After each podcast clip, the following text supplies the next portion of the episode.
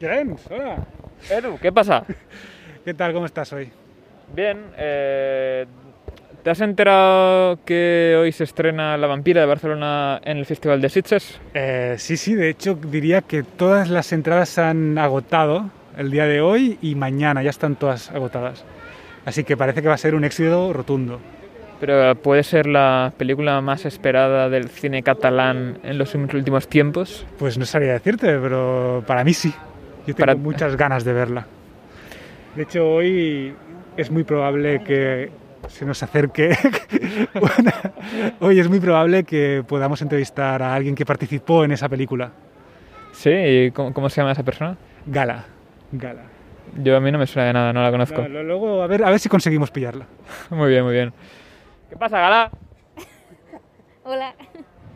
Eh, pues la persona que nos está grabando ahora, porque no tenemos trípode, la, la persona trípode de hoy es una persona que ha estado eh, participando en la película, en el equipo de dirección, y puede ser, a lo mejor luego nos cuenta cuatro cosas.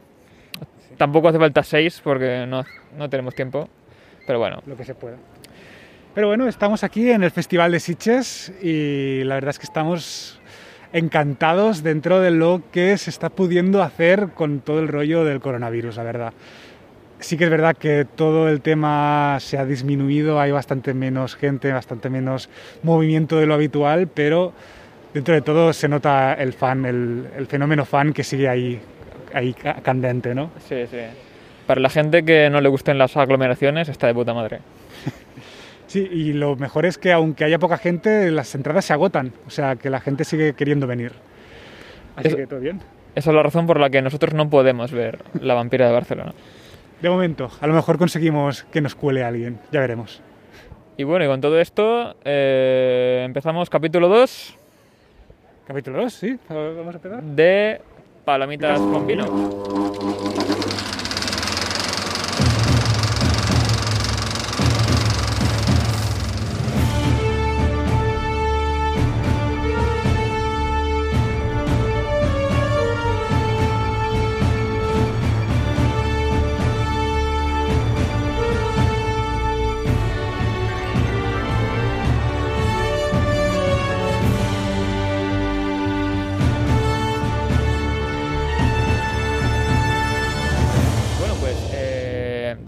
Cosa que nos ha fastidiado de este año de Sitges es que no hay fiesta de zombies.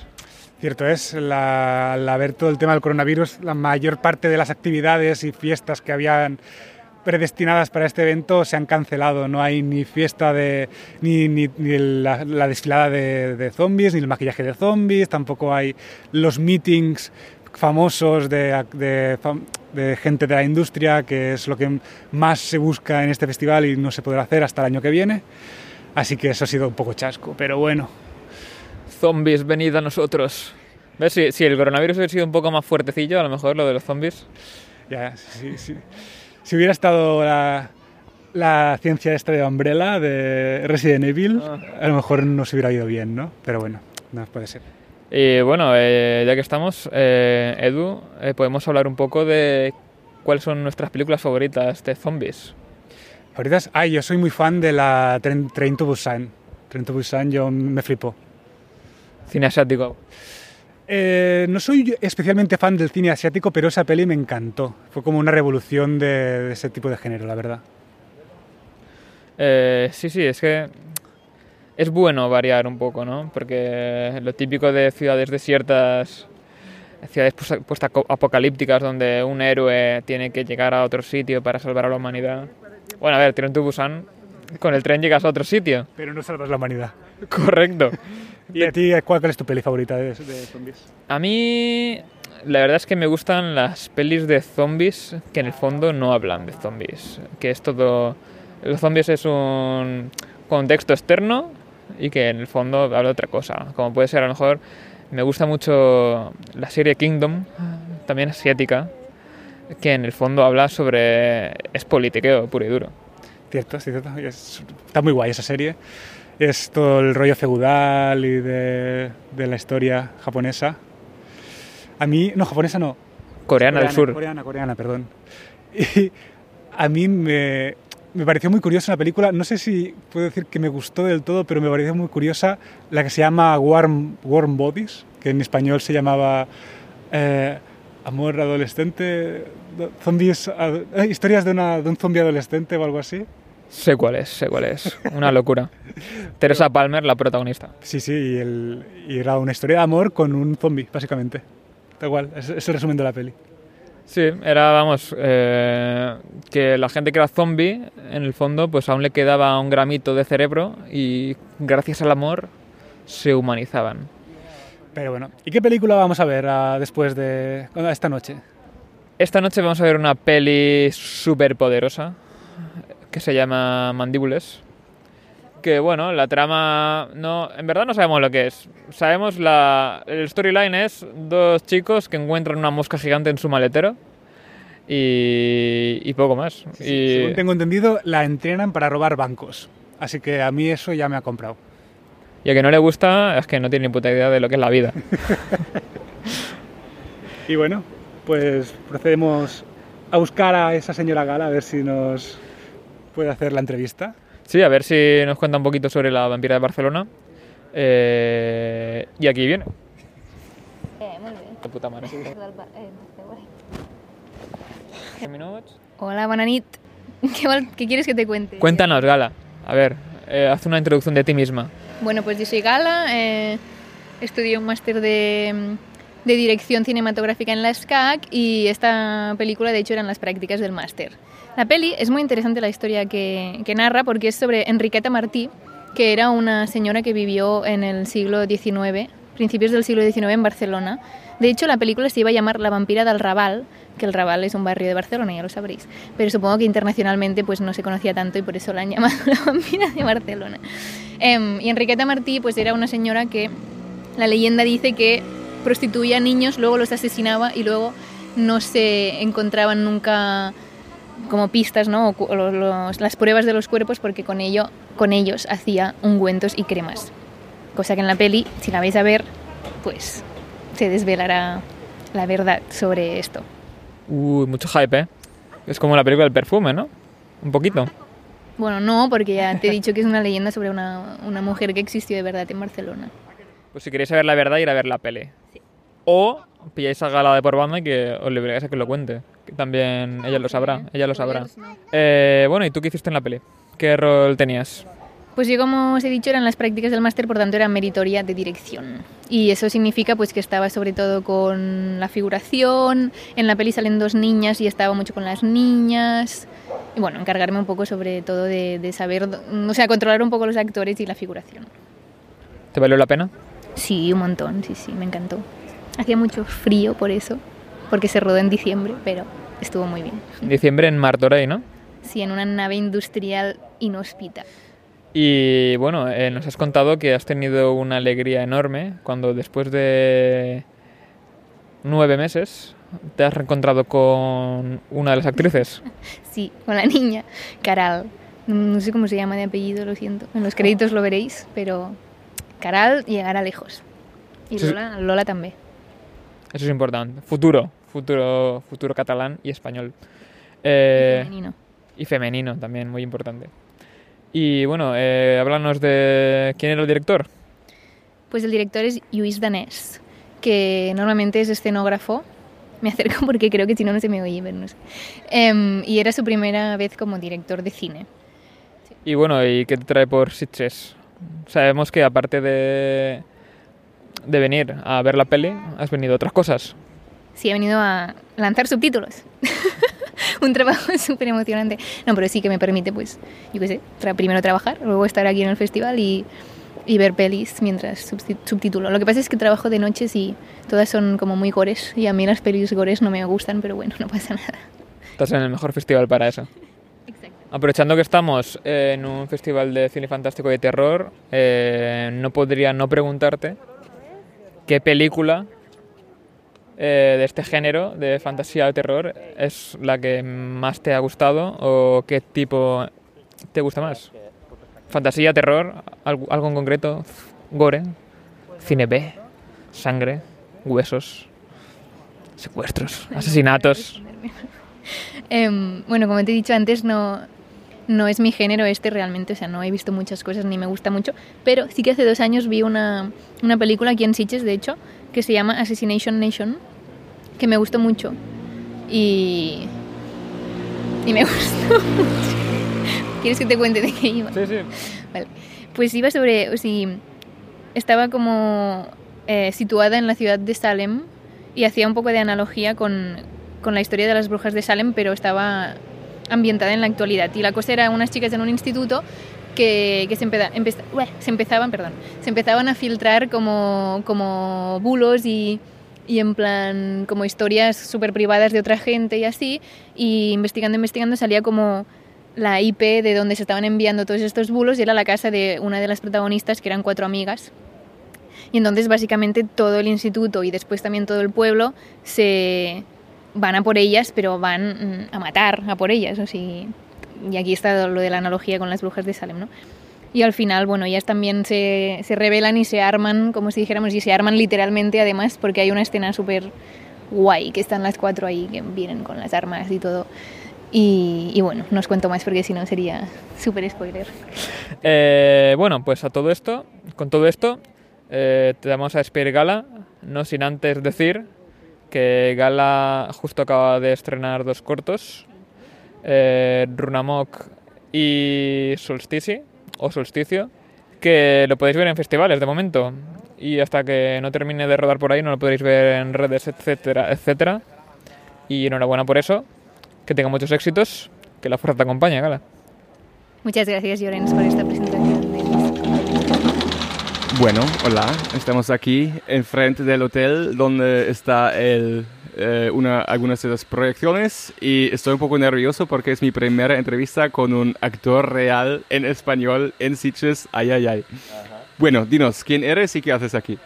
Hola, ¿qué tal? Eh, soy eh, Víctor Solé, soy eh, actor y nada, estoy en el Festival de Sitges pues para ver las distintas películas que hay y tengo la fortuna de que mañana se estrena la película eh, No Matarás, dirigida por David Victori y con eh, Mario Casas protagonistas y yo soy uno de los actores del, del reparto. Muy bien, ¿y qué fue tu papel en la película? Bueno, es básicamente eso, en- es una escena en la que Mario Casas, espero no hacer mucho spoiler, eh, pues está, acaba de cometer un asesinato y tiene que ir a buscar a su, a su hermana en eh, donde trabaja y entonces hay un guardia de seguridad un poco, un poco denso que está allí, que soy yo, que en principio le, le va a impedir su entrada, pero bueno, al final pues eh, Mario Casas sigue con su, con su camino hacia su hermana, ¿no? Y bueno, básicamente ese es el papel, es un, es un pequeño papel en la película, pero bueno, encantado de haber formado parte de, de este proyecto. Guay, guay. ¿Y cuántos días de rodaje has tenido ahí? Eh, básicamente fue un día de rodaje, porque básicamente es, eh, una escena que se, rodó, fue un rodaje nocturno. Eh, la verdad es que el rodaje fue muy interesante porque Mario Casas pasó todo el rodaje con un coach, eh, Gerard Toms, que estuvieron preparándose el, el papel de él antes y durante el rodaje.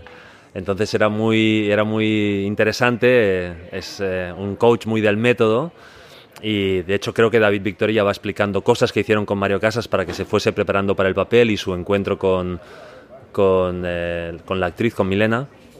Eh, en mi caso, lo que pasaba es que el, el coach, pues eh, Gerard Toms, antes de cada escena o de cada toma que íbamos tomando, porque es básicamente una escena, pues antes de cada toma, pues venía Gerard Toms y el, el coach y me decía algo que quería que yo le dijese al personaje de Dani, que es el de Mario Casas, antes de empezar a grabar, porque para sorprenderle, para que para sacar en él esa sensación de agobio de que algo estaba pasando. Entonces, bueno, eran anécdotas interesantes porque a veces me decía, dile que es un puto asesino antes, ¿no?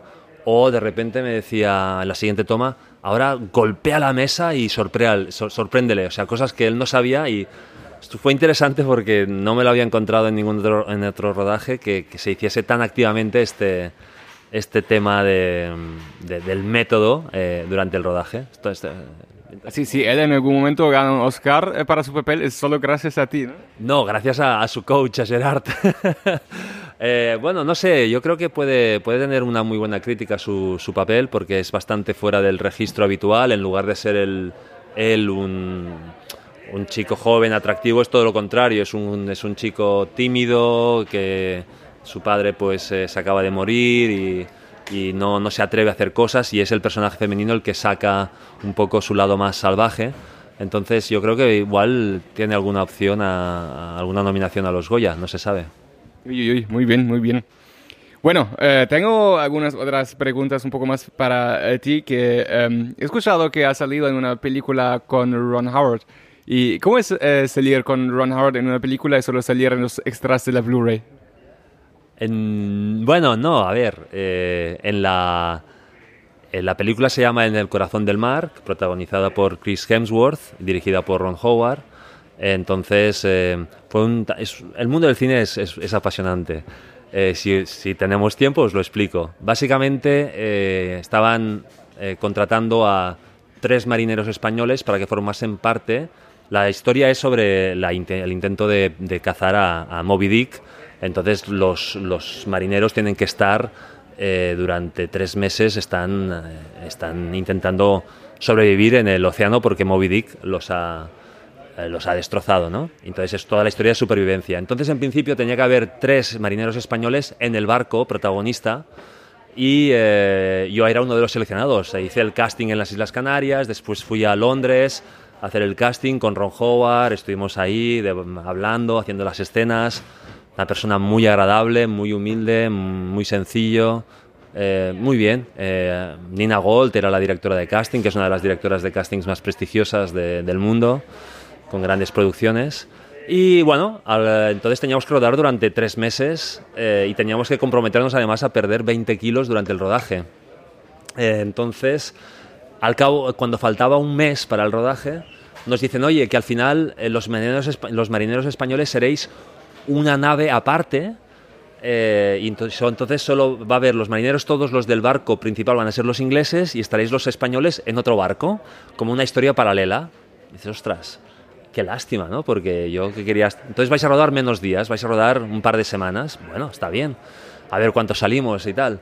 Y, y a última hora eh, resultó pues que, el barco español pues era como la historia previa al inicio de la película. El, capitán era Jordi Moyà eh, y nosotros éramos los otros marineros. Yo de hecho era, el arponero, que es el equivalente a Chris Hemsworth en el barco inglés. Y entonces eh, grabamos, estuvimos creo que casi más de una semana en, Londres, en los estudios de Pinewood, todo artificial, el mar, la ballena, eh, espectacular, o sea, fue un rodaje mm, brutal. Y claro, la escena principal, que es la que llevó la semana de rodaje en Pinewood, eh, era como Moby Dick nos mataba o nos, nos hacía naufragar a los marineros españoles. Fue muy interesante el rodaje, fue muy bestia. Acabamos con callos en las manos, estábamos todo el rato cayendo al agua, teníamos que ir con trajes de, trajes de, neopreno. Y entonces eh, se grabó todo y tenía que ser la escena de los créditos iniciales. Mientras se van saliendo la- los créditos iniciales, va pasando la, el, el- el terrible suceso de que los marineros españoles sucumben ante Moby Dick, ¿no? Eh, al final esa escena pues eh, decidieron que no apareciese y, y el inicio de la película es otro. Eh, después sí que salimos en otra escena cuando estamos en, el Pacífico y nos encontramos nosotros, eh, sobre todo Jordi Moyà, se encuentra con los marineros ingleses y les explican, oye, y con cuidado con Moby Dick, pues bueno, ahí tenemos una pequeña escena que se grabó en La Gomera y ahí sí que salimos, ¿no? Pero sí que es verdad que la escena principal que se grabó durante más de una semana, que a saber lo que costó, eh, pues no, al final solo sale en el, en el DVD o en el Blu-ray como una escena de estas que se han cortado o que no han salido. Pero bueno, salimos en la película, o sea que y la experiencia fue brutal y Ron Howard es muy muy agradable, te- indica todo con mucha sencillez, eh, muy práctico. Es uno de los grandes y yo y de ahí saqué la lección de que eh, los grandes son sencillos. Esto puede ser un buen titular, ¿eh? Los grandes son sencillos. muy bien, muy bien. Y como eh, has visto ahora, bueno, muchos rodajes españoles y ese internacional. ¿Qué es para ti como la diferencia mayor de equipo de rodaje en general? ¿Qué, qué diferencia ves entre el cine europeo y eh, los rodajes americanos? A ver, yo he tenido la fortuna de, estar en dos grandes rodajes, dijésemos, de Hollywood. Uno es este, el, de, el del Corazón del Mar, y el otro previo es el de Cloud Atlas, el, el Alas de las Nubes, dirigido por los Wachowski. Las dos películas son presupuestos de 100 millones de, dólares. Y también he tenido la suerte de estar en un par de series de Netflix, eh, Netflix Estados Unidos, como por ejemplo la de La Monja Guerrera, eh, Warrior Nun. Y son cuando los americanos ponen el dinero, eh, lo que se nota es eso, que hay dinero y por lo tanto, como hay dinero, también hay que justificar que el dinero se usa bien y por lo tanto hay una gran planificación.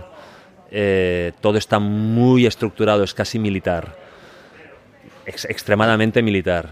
En el buen sentido o en el mal sentido, porque también limita un poco la creatividad, pero todo está absolutamente milimetrado, la hora exacta, cuándo se va a hacer, los planos, y si se desvía un poco por cuestiones de mal clima o, de algún retraso, saben cómo ajustarlo muy rápidamente. Entonces es, es, es brutal la sensación de, de altísima profesionalidad. Eh, eh, es muy bestia, muy fuerte. En cambio, las películas, en, las, los rodajes que he hecho ya con españoles, eh, pues hay menor presupuesto y eso también hace que haya que surgir una cierta creatividad que también puede ser eh, muy agradable, ¿no? Entonces, eh, entonces es todo un, está todo muy también sistematizado porque el mundo del cine, pues todo lo que es la producción es muy es muy exacta, ¿no? Pero las películas con menor presupuesto, las películas en general españolas o europeas, pues hay, hay un poco más de flexibilidad a la hora de adaptarse a nuevos planos o a improvisar un poco más, etcétera. Muy bien, muy bien, muy interesante eh, tu, tu, punto de vista que tienes, que es muy guay. Bueno, eh, una última pregunta tengo eh, más al respecto de Sitges, donde estamos. Y em, bueno, vimos todos que hay circunstancias un poco eh, no normales con el coronavirus, pero ¿ves alguna ventaja que puede tener hacer un film festival en tiempos de coronavirus en cambio a los normales? Bueno, el otro día estuve escuchando por la radio al Ángel Sala, ¿no? al al director del, festival y en cierta medida lo que parece que está pasando es que se está manteniendo el, festival presencial, pero en cierta medida, como está pasando con el coronavirus, se están, abierto las, se están abriendo las puertas al mundo online, ¿no? al mundo de que se puede hacer como un festival en cierta medida paralelo o adicional. Entonces gente que igual nunca vendría, pues igual se inician al cine viéndolo pues en, en la sección online, ¿no? Y es lo mismo que está pasando. La gente que igual no iba tanto al cine ahora está viendo mucho más plataformas y, al final, si lo consideramos todo como el mundo del cine, pues hace que yo intento ver el lado positivo, que en lugar de que se encoja el pastel, que se esté ampliando el pastel, ¿no? Y hay que verlo desde esta manera para animarnos todos un poco. Muy bien, muy bien. Bueno, eso ya es tengo que decir que mi punto de vista como podcaster que es una buena experiencia hablar con un actor porque digo una cosa y ya hablas como sobre cosas muy interesantes. Eh, tenía un poco una lucha antes de, bueno, ¿qué puede preguntar? Algunas preguntas interesantes, pero podría decir hola y ya cuentas cosas buenas. Eso, eso me gusta. Está diciendo básicamente que me he enrollado mucho, pero bueno, ha sido, ha sido un placer. No, no, muy bien, muy bien, me gusta. Muchas gracias y espero que nos veamos pronto otra vez aquí. Un placer, gracias.